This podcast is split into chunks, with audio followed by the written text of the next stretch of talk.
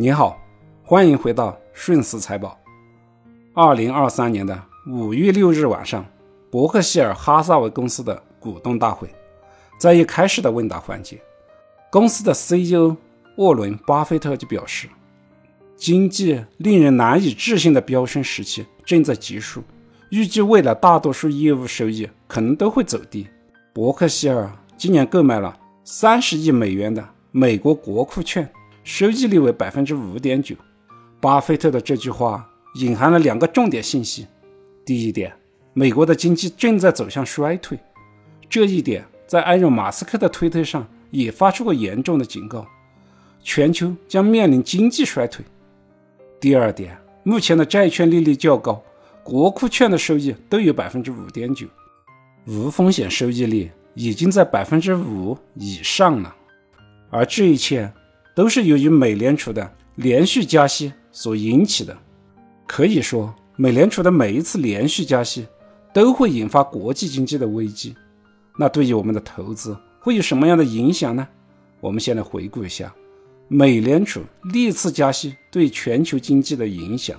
一九八三年二月到一九八四年八月，美联储连续加息了十八个月，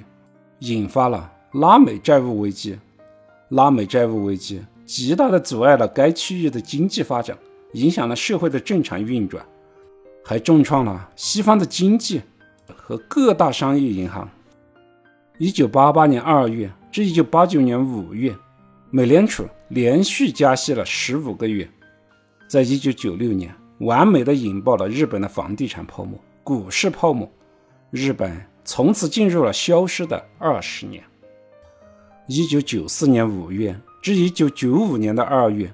美联储连续加息十三个月，引发了东南亚的金融危机。泰国、印尼、韩国等国家的货币大幅的贬值，同时造成亚洲大部分主要国家的股市大幅的下跌，冲击了亚洲各国的外贸企业，造成亚洲许多大型企业的倒闭，工人失业，社会经济进入萧条。打破了亚洲经济快速发展的景象，亚洲的一些经济大国经济开始萧条，一些国家的政局也开始混乱。一九九九年的五月到两千年的四月，美联储连续加息了十一个月，引爆华尔街。接下来就是互联网公司和股民们自由下落的悲惨景象，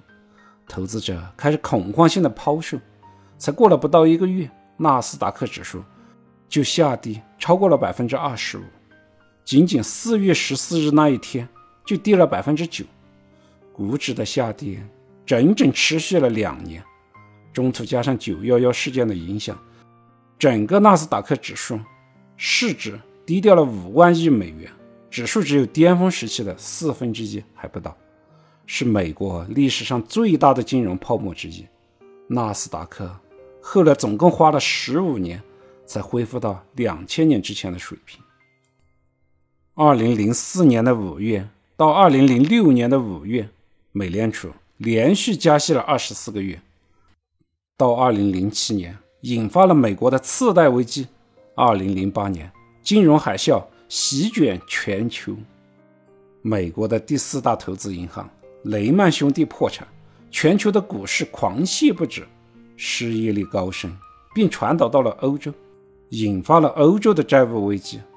拖累了欧洲的经济发展，到现在都还没缓过神来呢。近期美联储的这波加息来得更猛更快，从二零二二年的三月份开始，到今年的五月份，已经连续加息十四个月了，累计十次，共加息百分之五，快速加息已经导致了硅谷银行。千米银行、第一共和银行的破产，其他的银行也在摇摇欲坠、瑟瑟发抖之中。可以看到，美联储的每一次连续加息，都会从金融端开始，引发金融危机、银行倒闭、房地产泡沫破裂、发展中国家的资金外逃、以美元计价的国家债务由于利息的增加，会引发债务危机、企业倒闭。工人失业，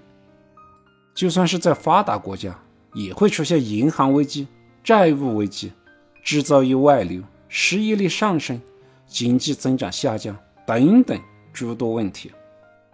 那么，对于我们普通的投资者来说，有三个风险是需要防范的。第一，投资的时候要防范黑天鹅事件的发生；第二，是部分国家社会动荡，世界经济秩序重构；第三点就是货币超发。很多听友可能会问了：加息不是货币紧缩吗？怎么会货币超发呢？关于这个问题。下一期我们再来详细的聊一聊，感谢您的聆听，顺思财宝，下期再见，欢迎点击订阅，及时获得节目的更新，谢谢您的支持。